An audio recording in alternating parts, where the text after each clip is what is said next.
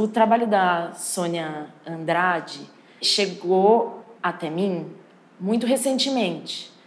E esse projeto que está aqui na Bienal é um trabalho que tem uma complexidade vinculada a essas três situações que existem no trabalho, que é a da palavra, a da imagem e a do objeto. E que são três situações que elas coexistem, assim, elas estão juntas. Mas ao mesmo tempo, elas existem separadamente também. Então, cada objeto, cada imagem, cada palavra, se olhado individualmente, eles têm uma complexidade deles ali. A palavra com seus múltiplos significados, a imagem com as associações que a gente faz necessariamente com a imagem, né, com esse plano irreal, né, onde a imagem existe, mais virtual, e o objeto com as características e a dificuldade que tem o objeto tridimensional, né, com as suas particularidades estruturais assim que mantém o objeto em pé.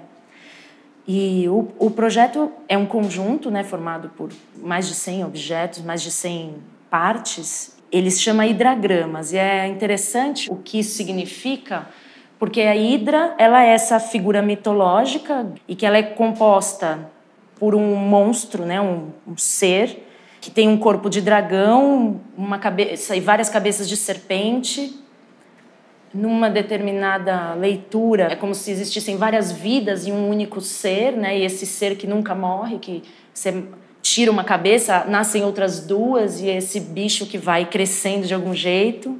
E o ideograma que nada mais é do que um símbolo gráfico que representa uma ideia por associação, né?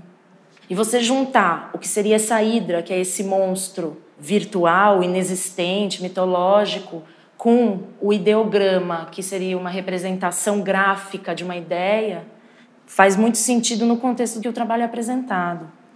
Eu entendo isso como um processo de composição, mas que não necessariamente é lido na sua soma.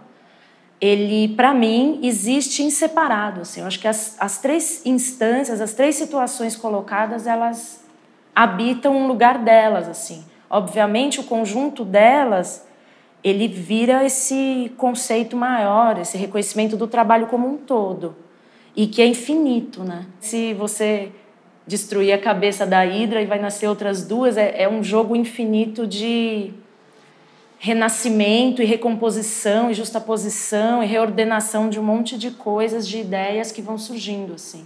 Os objetos em si, eles são agrupamentos de objetos encontrados, né, de coisas prontas. E aí nesse sentido, acho que o conjunto do trabalho ele é o tempo inteiro em transformação, assim. Depois que você vê todo o conjunto, você consegue visualizar quase que um outro conjunto inteiro novamente, assim. Tem uma liberdade muito grande nas associações, nas relações que ela cria entre a palavra, a imagem o objeto, assim. Por isso que eles existem independente, eles quase que circulam entre si. Ele é um trabalho indescritível, para descrever, você tem que desmembrar. Senão você não acessa. Senão ele se torna indescritível, indomável, uma hidra mesmo, monstruosa, amiguinha, boazinha e bonita.